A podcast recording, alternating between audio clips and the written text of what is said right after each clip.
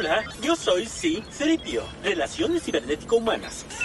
Desde robots repartidores de comida y medicamentos en Wuhan, pasando por autómatas que informan sobre el coronavirus en Nueva York, dando paso también a androides repartiendo gel y mascarillas en India, hasta un robot hecho con legos por niños en Israel para dar desinfectante a los estudiantes de colegio, le hemos dado la bienvenida a la era de la automatización en el mundo, la era de los robots.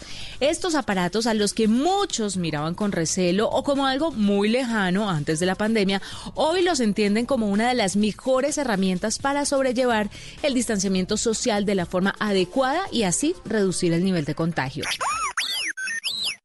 En Chicago, por ejemplo, Boston Dynamics, la empresa que hace ya varios años creó un perro robot un poco aterrador y al que pocos le veían sentido, hoy es aplaudida porque ha puesto a sus cuadrúpedos al servicio de los hospitales de la ciudad para que los doctores no se contagien y puedan atender enfermos por COVID-19 a distancia y así reducir la exposición al contagio del tan valioso personal médico.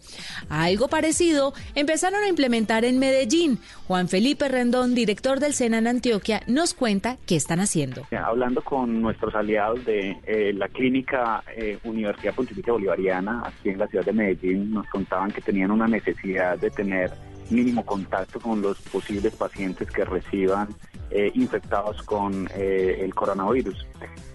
nosotros entonces recurrimos a nuestros talentos de uno de nuestros centros de formación a llevarles esa necesidad y ellos rápidamente desarrollaron un robot que permite eh, ser dirigido eh, de manera remota para que llegue a las habitaciones de los pacientes que estuvieran eh, con la enfermedad y les pudiera hacer no solamente una teleconferencia con el personal médico, sino también hacer una toma de algunas, digamos, señales como la temperatura o entregar algunos medicamentos que sean de vía oral. De esa forma, eh, se reduce el número de profesionales que puede eh, tener contacto con este paciente y obviamente también, también se reduce el riesgo de contaminación o de infección por parte del personal médico. En una ciudad como Wuhan, para la gente no es tan extraño relacionarse con androides que en época de pandemia fueron utilizados y dedicados para llevarle comida a los enfermos en los hoteles que decidieron adaptar como hospitales. También transportaban medicamentos y elementos de aseo. En el país asiático es mucho más común que los ciudadanos interactúen con robots que en este lado del mundo.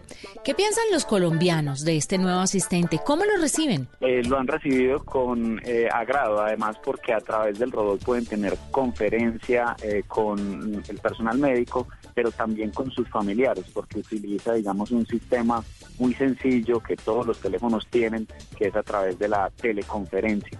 Entonces también les ha ayudado para ese acompañamiento permanente que no se puede tener, digamos, en estos casos, de tener a su lado eh, el robot teniéndole una conferencia con cualquiera de sus familiares. Entonces eso también ha sido, eh, digamos, bien recibido en términos generales en las pruebas de uso que se le han hecho hasta el momento. Soy un organismo cibernético, tejido viviente sobre esqueleto metálico. Pero los robots tienen muchas aplicaciones y no solo son pequeños, blancos, con cabezas grandes y ojones, como nos los han mostrado en las ferias tecnológicas. También hay otro tipo de estas herramientas, como los cuatro adquiridos por España y que prometen llevar a cabo 80 mil pruebas al día de COVID-19 para los ibéricos. ¿Qué otro uso le han encontrado al robot Paisa que está ayudando en la clínica UPB en Medellín? Juan Felipe nos cuenta. Eh, lo que hicimos en las pruebas fue verificar la capacidad de respuesta, los tiempos de respuesta del robot a las señales y a los comandos y las posibilidades de otros usos eh, que teníamos pendientes de verificar en prueba en sitio. Y uno de esos usos es el transporte de muestras, por ejemplo cuando se le hace una prueba al paciente, eh, esa prueba hay que llevarla desde el lugar donde está el paciente hasta donde está el laboratorio. Y en ese transcurso eh, del recorrido de la muestra pueden ocurrir, eh, digamos, accidentes que lleven a contaminación de más personal médico. Parece ser que esta ha sido una de las causas que ha llevado a que más personal médico se infecte con este virus y vimos que también se puede utilizar para eso, es decir, un robot de transporte de medicamentos y de muestras eh, eh, al interior de la clínica, eso fue también un buen uso. Los médicos pues, nos han dado eh, toda su satisfacción frente al uso y pues también nos han dicho que hemos tenido una respuesta muy rápida porque pues la necesidad la plantearon hace un par de semanas y en una semana eh, tuvimos la capacidad de desarrollar el robot y ponerlo a disposición para las pruebas en, el, la clínica bolivariana. Pero ¿cuántos tenemos hasta el momento y con cuántos se contarán durante esta etapa de crisis? En este momento uno y luego de las pruebas eh, vamos a empezar a desarrollar eh, ocho robots al mes, que es nuestra capacidad de desarrollo. y se espera tener dos robots por piso de atención con eso nos daría eh, la, capacidad máxima de atención a posibles pacientes que lleguen con COVID a esa clínica. Dejar en el cuarto de San Alejo estos recursos que nacen a raíz de la necesidad que nos plantea el coronavirus no es una opción y lo que se viene es una revolución en la salud. Yo creo que uno de los aprendizajes que nos ha traído esta eh, pandemia ha sido que temas como la robotización se van a profundizar durante la, eh, digamos, la contingencia, pero que van a quedar en, la cultura y en la vida, no solamente del sector salud, sino de muchos otros sectores.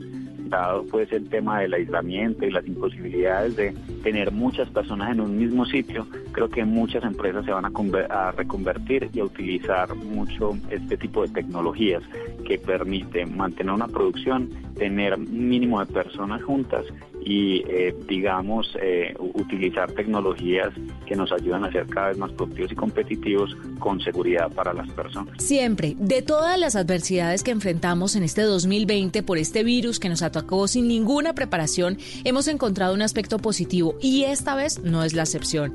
Después de la pandemia tendremos naturalizada la utilización de androides para muchos aspectos de nuestra vida cotidiana y eso es bueno, eso es evolución.